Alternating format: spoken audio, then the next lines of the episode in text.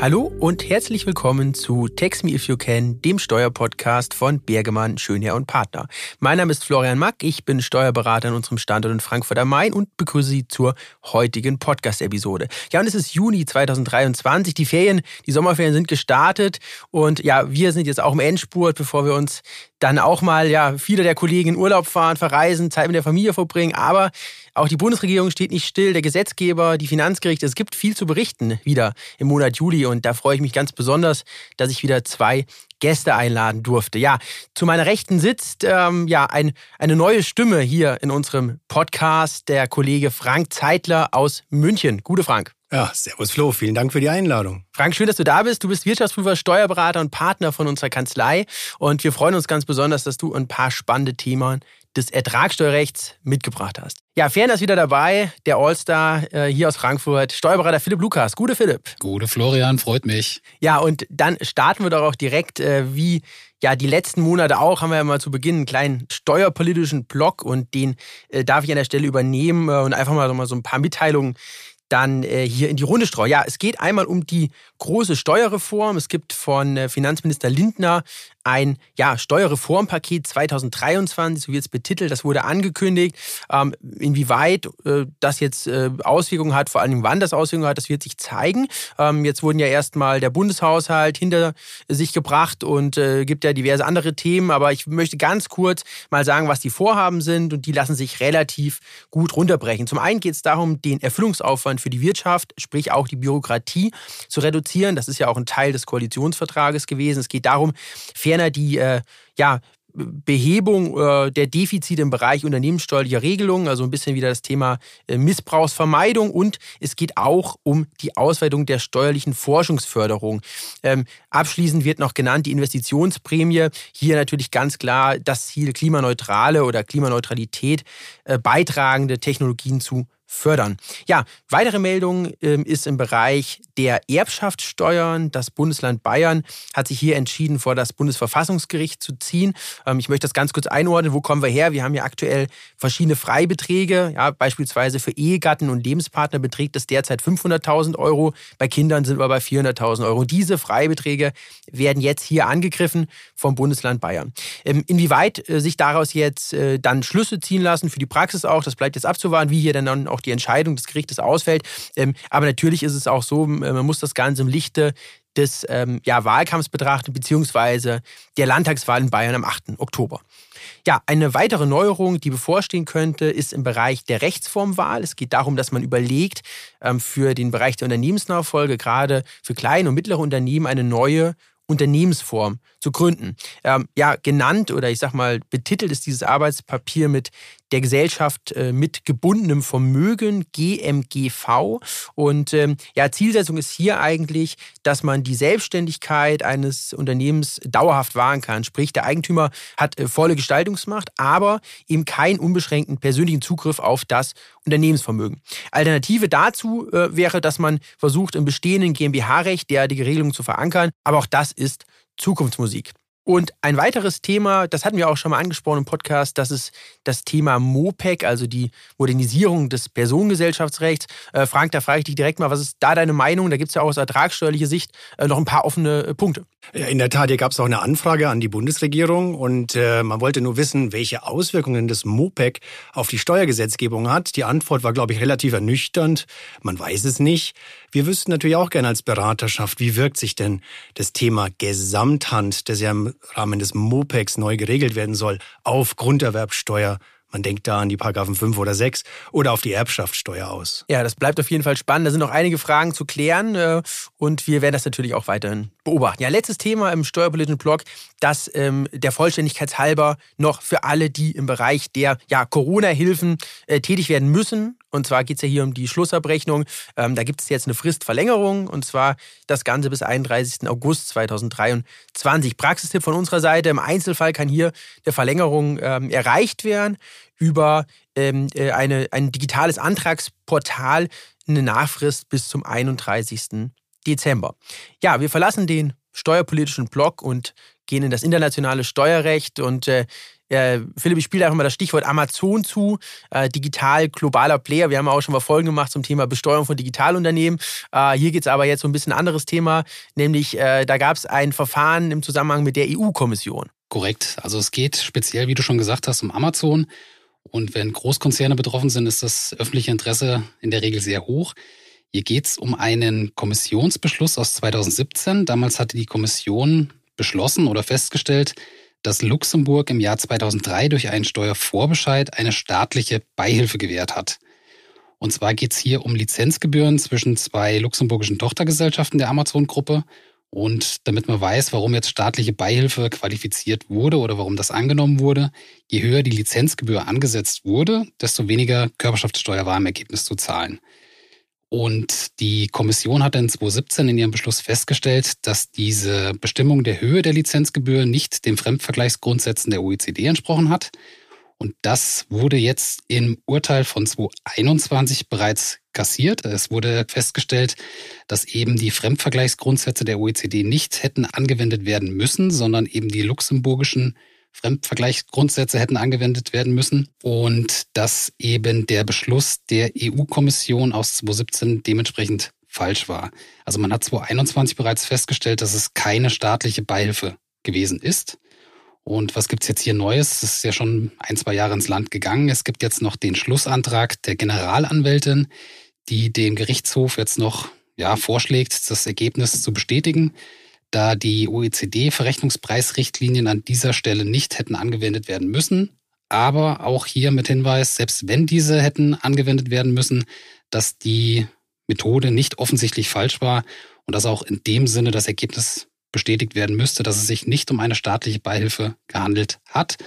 Insoweit, ja, Bestätigung des bereits 2021 verkündeten Urteils des Gerichtes und da ist jetzt zeitnah mit einem Abschluss zu rechnen. Ja, und äh, vielleicht das noch abschließend, äh, ist ja dann auch ein bisschen äh, zu Lasten der Kommission gegangen. Ne? Das, die Sache ist ja dann da quasi Rechtsfehler behaftet.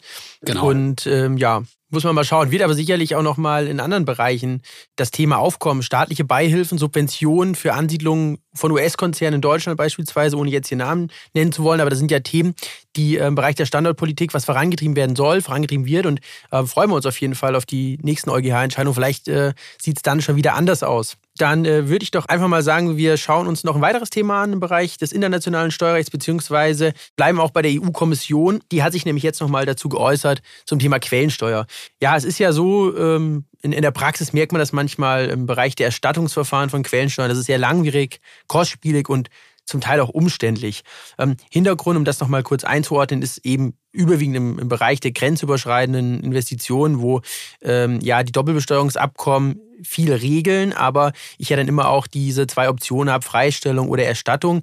Die EU-Kommission möchte jetzt hier zum einen das Thema Wohnsitz angehen. Es soll quasi einen digitalen Nachweis über den sogenannten Steuerwohnsitz geben, dass man quasi hier auch schon mal ein Steuersubjekt dann äh, lokalisieren kann. Und ähm, das Weitere, des Weiteren äh, geht es um zwei Schnellverfahren. Die werden auch so betitelt, Schnellverfahren. Die sollen eben diese geltenden Standarderstattungsverfahren ergänzen. Da gibt es zwei Stück. Das eine ist ein Verfahren für die Steuererleichterung an der Quelle und das andere ist das Schnellerstattungsverfahren. Ja, und hier muss man natürlich schauen, wie das dann konkret umgesetzt wird. Äh, es soll ferner auch noch eine Meldepflicht geben, die standardisiert abläuft per Registereintragung. Also da ist viel in Bewegung, immer unter der Prämisse hier, die Erstattungsverfahren zu vereinfachen und auch zu beschleunigen. Und wir schauen uns den Bereich der Ertragssteuern näher an. Hier ist jetzt vom BMF äh, ja ein neues Schreiben dann äh, rausgegangen. Und zwar geht es um die Verwaltungsgrundsätze im Bereich der Verrechnungspreise für das Jahr 2023. Äh, ich greife schon mal vor, Philipp. Ich habe gesehen, die Veröffentlichung umfasst über 800 Seiten. Lässt sich das irgendwie runterbrechen oder was sind, was sind so die Key Facts, was man unbedingt wissen müsste noch? Ja, das beliebte Thema Verrechnungspreise. Also ich muss ehrlich gestehen im Vorfeld, ich habe mir nicht die kompletten 800 Seiten durchgelesen. Das wäre zu umfangreich gewesen, versteht sich von selbst. Aber ich habe mal so die grundlegenden Änderungen mitgenommen beziehungsweise habe das mal versucht in fünf Punkte zu fassen, äh, worum es jetzt im Endeffekt geht oder was sich jetzt geändert hat. Also die Verrechnungspreisgrundsätze für das Jahr 2023 haben grundlegende Ausführungen zu den Grundsätzen der Einkünftekorrektur oder beinhalten diese. Dann äh, geht es grundsätzlich auch um das Konkurrenzverhältnis zu anderen Korrekturvorschriften. Da werden einige Aussagen getroffen. Es gibt noch ein komplettes Kapitel bzw. Teil des Kapitel 1 zu dem Begriff der nahestehenden Person. Hier gibt es äh, neue Erläuterungen, die man sich mal anschauen sollte. Und wahrscheinlich der wichtigste Punkt jetzt hier, ähm, was neu aufgenommen wurde, sind die neu gefassten Ausführungen zur Funktionsverlagerungsverordnung, die ja mit dem Abzugssteuerentlastungsmodernisierungsgesetz in 2021 ins Gesetz reingekommen sind und die jetzt endlich dann auch in die Verrechnungspreise den Einzug gefunden haben. Genau, und da insbesondere hier wird sich geäußert in den Kapiteln, muss ich kurz nachschauen, Kapitel 3 und Unterkapitel 1 davon geht es insbesondere um die Bestimmung und Verlagerung von den Funktionen zum Transferpaket und eben auch zur Wertermittlung, was in der Praxis natürlich immer für große Diskussionen gesorgt hat. Und was ganz schön ist in dem BMF-Schreiben, in dem relativ langen, wenn man sie dann gefunden hat. Es gibt noch ein paar erläuternde Beispiele in der Anlage zur Funktionsverlagerungsverordnung, was natürlich dementsprechend auch sehr erhellend sein kann, wenn man denn Fälle in der Richtung hat. Und was gibt's hier noch zu sagen? Also die Anwendung soll rückwirkend erfolgen. Also in allen offenen Fällen sollen die Verrechnungspreisgrundsätze dann eben auch Anwendung finden. Außer die Aussagen zur Funktionsverlagerung, die sollen eben gesetzeskonform zum 01.01.2022 Anwendung finden, damit es hier keine Diskrepanz gibt in den Anwendungszeiträumen. Und ja, man sollte sich das Schreiben auf jeden Fall mal anschauen, aber gute 800 Seiten in jetzt in der praktischen Arbeit oder in der alltäglichen Arbeit mal Zeit zu finden, sich das alles anzuschauen, ist wahrscheinlich unmöglich, beziehungsweise wird ein bisschen Zeit in Anspruch nehmen. Aber dennoch, man sollte das auf jeden Fall im Hinterkopf behalten. Ich würde vorschlagen, wir lassen das einfach die künstliche Intelligenz zusammenfassen in die Beispielsweise auch das, ja. Äh, praxisrelevanten Hinweise. Das, ja. Wer das äh, machen will, kann das natürlich tun. Das ist natürlich alles digital auf der Plattform des BMF veröffentlicht. Wir haben ein weiteres Urteil äh, des BFH vom 15. November 2022. Ähm, es geht im Endeffekt darum, dass ein äh, Erstattungsanspruch verzinst werden soll. Und zwar ähm, so ist dieser entstanden aus einer ja, Steuerbegünstigung, die zu Unrecht nicht gewährt wurde, ähm, sodass eben der Steuerpflichtige Vorauszahlung geleistet hat und der daraus resultierende Erstattungsanspruch ist zu verzinsen. Ähm, wir sind hier unterwegs im Bereich des Stromsteuergesetzes, habe ich gesehen. Ähm, aber das lässt sich ja auch auf andere Steuerarten sicherlich ähm, dann übertragen, Philipp. Genau, also den Fall jetzt nochmal kurz zu skizzieren. Also du hast jetzt im Endeffekt schon gesagt, es ging um die Anwendung des ermäßigten Steuersatzes nach 9 Absatz 3 Stromsteuergesetz alte Fassung. Dieser wurde zu Unrecht nicht gewährt. Und es ging jetzt eben darum, dass äh, Vorauszahlungsbeträge, die aufgrund der Nichtanwendung oder Nichtgewährung gezahlt wurden, verzinst werden sollten. Und da hat sich das Finanzgericht München quergestellt und hat gesagt, hier passt für uns nicht, deshalb keine Verzinsung. Der BFH hat hier gesehen, dass vielleicht ein grundsätzliches Interesse an dem Sachverhalt besteht und hat hier den EuGH zur Vorabentscheidung angerufen. Und der EuGH hat sich hier sehr klar positioniert und hat gesagt, ähm, wenn Vorauszahlungen geleistet werden aufgrund einer Nichtanwendung einer grundsätzlich anzuwendenden Steuerermäßigung und äh, diese Vorauszahlung eben zu Unrecht geleistet wird, dass auch dieser Anspruch verzinst wird und zwar ab dem Tag der Zahlung und dann auch bis zum Tag der Erstattung weil man kann das auch nachvollziehen. Äh, der Steuerpflichtige hat hierdurch einen Liquiditätsnachteil, er kann auf diese Steuerbeträge nicht zugreifen. Von daher entsteht ihm hier auch ein, zumindest ein Zinsschaden. Und jetzt aktuell in der Phase, wo die Zinsen wieder steigen, kann man das auch mit grundsätzlichem Interesse verfolgen, beziehungsweise kann das Interesse des BFH nachvollziehen, dass da der EuGH angerufen wird. Deshalb sollte man das Urteil auf jeden Fall im Hinterkopf behalten, wenn denn irgendwelche Vorauszahlungen geleistet werden aufgrund ja, Missverständnissen oder Diskussion mit dem Finanzamt, ob da jetzt Steuerermäßigungen gewährt werden müssen oder nicht. Daher das Urteil im Hinterkopf behalten, das kann eventuell den ein oder anderen Eurozinsen noch reinholen. Ja, super, vielen Dank für den abschließenden Praxistipp äh, und wir packen natürlich die Urteile auch nochmal für Sie in die Shownotes. Ja, wir gehen eine Ebene tiefer äh, zum Finanzgericht nach Münster. Hier gibt es ein Urteil vom 26. April 2023. Äh, um das auch nochmal kurz einzufassen, wir befinden uns weiter im Bereich der Tragsteuern. Stichwort hier ist aber erweiterte Kürzung beziehungsweise der Grundstückshandel. Und hier hat ja die Rechtsprechung in der Vergangenheit bereits zahlreiche Leitplanken definiert und erarbeitet. Und ähm, ja, Stichwort ist jetzt hier diese Fünfjahresfrist. Ähm, und da hat äh, der Kollege Frank Zeitler noch ein paar Infos für uns. Korrekt. Im Kern ging es ja auch um 13 Objekte, die kurz nach der Fünfjahresfrist veräußert wurden. Und wir sind hier im Bereich der Gewerbesteuern und der erweiterten Grundstückskürzung. Darum ging es ja auch dem Steuerpflichtigen. Das Urteil handelt aber ausschließlich vom sogenannten gewerblichen Grundstückshandel. Daher vielleicht nur mal kurz als Hintergrundinformation. Der Ankauf und der Verkauf von Grundstücken ist ja dann keine vermögensverwaltende Tätigkeit mehr, wenn entweder von Anfang an eine unbedingte Veräußerungsabsicht gegeben war, das sind ja so die klassischen Einobjektfälle im Zweifelsfalle, oder eine bedingte Verkaufs äh, Veräußerungsabsicht vorlag. Und für letzteres hat ja Rechtsprechung und Finanzverwaltung und auch die ähm, sag mal, Literatur Indizien gebildet. Und hier kommt ja diese allseits bekannte Drei-Objekt-Grenze innerhalb von fünf Jahren zum Tragen, die auch erweitert werden kann bei sogenannter Branchennähe, also Maklertätigkeiten oder Bauträgertätigkeiten, wenn dem nicht gewichtige Gründe entgegenstehen. Und solche sollen nicht sein persönliche oder finanzielle Gründe. Der Sachverhalt ist äh, schnell zusammengefasst. Eine GmbH hat wirklich 13 Grundstücke nach fünf Jahren und sechs Monaten beziehungsweise sieben Monaten verkauft. Ansonsten hat sie wohl keine schädlichen Tätigkeiten weiterhin ausgeübt. Besonderheit hier in dem Fall war, dass ein Gesellschafter mit nur 56 Jahren verstorben war und die Ehefrau nicht in die Bankbürgschaften eintreten wollte, die Bank aber auch wiederum keine Haftungsfreistellung geben wollte und man hat sich entschieden, sämtliche Grundstücke zu verkaufen und die Darlehen zurückzubezahlen und dabei auch noch eine Vorfälligkeitsentschädigung zu bezahlen.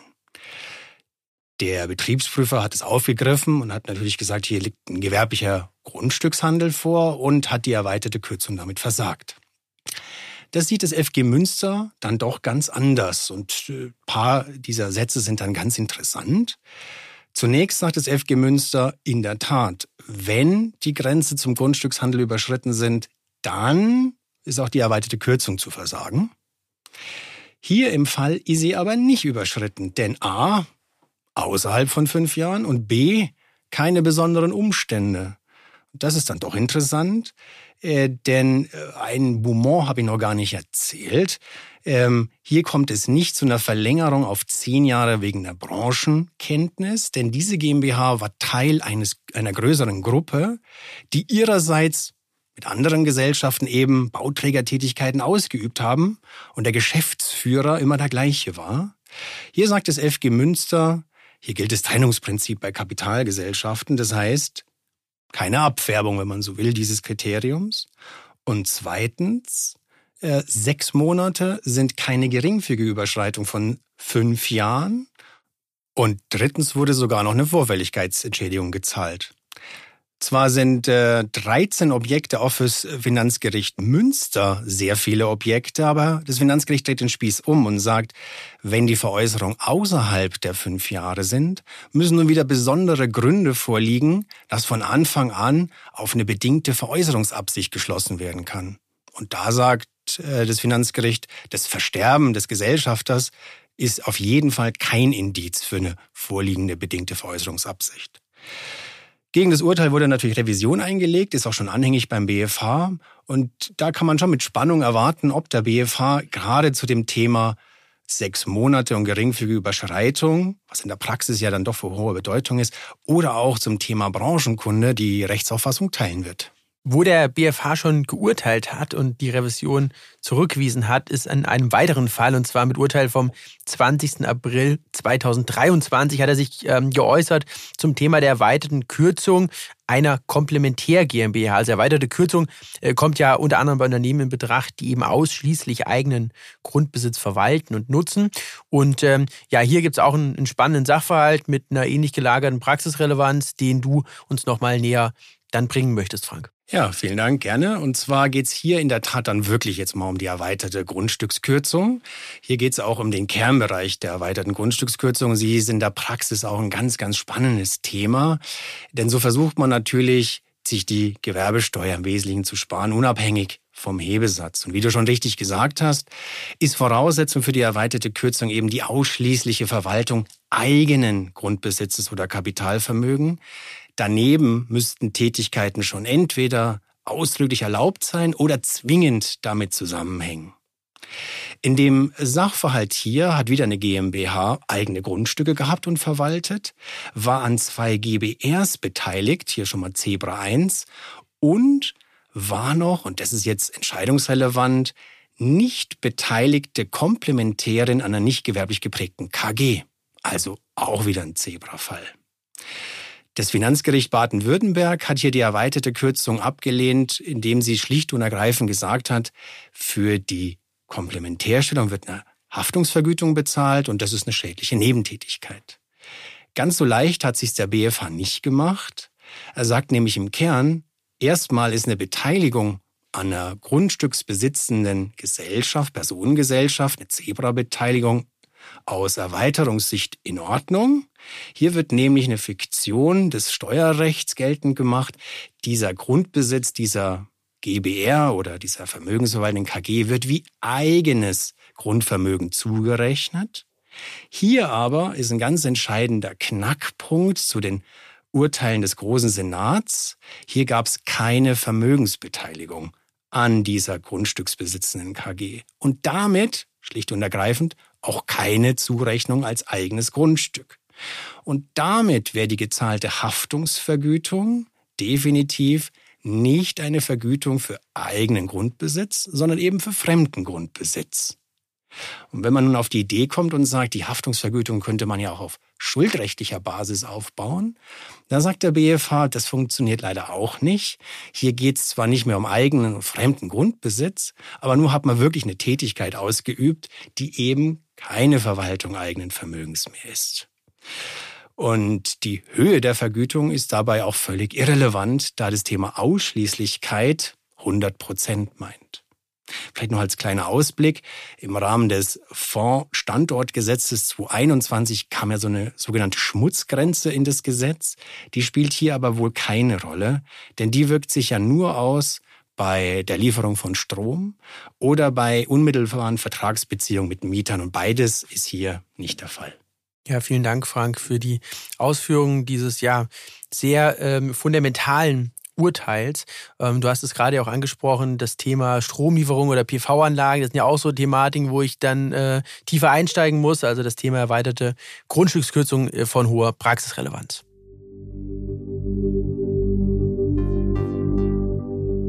Ja, und zum Abschluss unserer heutigen Podcast-Episode schauen wir noch mal auf die Statistik des Monats. Wir haben uns angeschaut die Bilanz des deutschen Zolls im Jahr 2022 und die deutsche Zollverwaltung vereinnahmte im Jahr 2022 insgesamt 163 Milliarden Euro.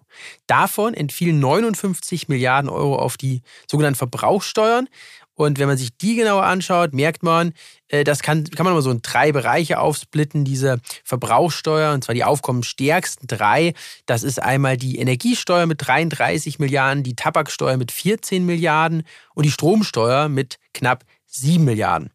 Ja, und äh, das muss man natürlich auch immer in Relation sehen zu anderen Steuerarten. Äh, beispielsweise, ich werfe mal in den Raum, wir, wir haben eingangs auch die Erbschaftssteuer angesprochen, sehr ähm, verwaltungsintensiv, aber sehr aufkommensarm mit gerade einmal 10 Milliarden Euro äh, Steuersubstrat. Ja, in der Tat. Sie führt ja immer schon ein stiefmütterliches Dasein mit im Durchschnitt vier Milliarden Aufkommen bei doch erheblichem Aufwand für Finanzverwaltung und Berater und Steuerpflichtigem.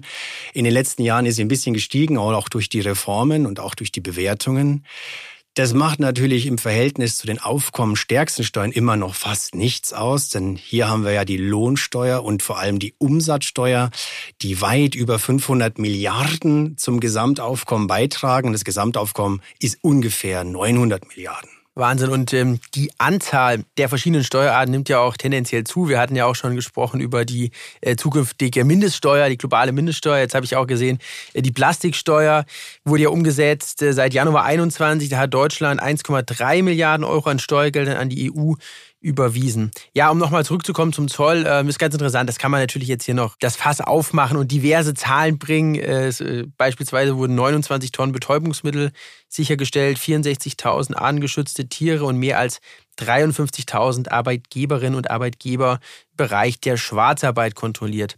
Ja, damit wollen wir es dann auch hier an der Stelle belassen mit der Statistik des Monats. Ich darf die heutige Podcast-Episode schließen und mich natürlich bedanken bei meinen beiden Gästen. Vielen Dank an Frank, gute Fahrt nach München und ich freue mich, wenn du wieder mal dabei bist. Vielen Dank, Flo. Hoffentlich lädst du mir wieder ein. Ja, sehr gerne und äh, natürlich auch ein Danke schön geht an den Kollegen Philipp Lukas. Danke. Sehr gerne. Ja, und bei Ihnen, liebe Zuhörerinnen und Zuhörer, bedanke ich mich auch für die Aufmerksamkeit. Wünsche Ihnen schöne sommerliche Tage, genießen Sie die Ferienzeit, alles Gute und bis zum nächsten Mal. Das war Text Me If You Can, der Steuerpodcast von Bergemann, Schönier und Partner.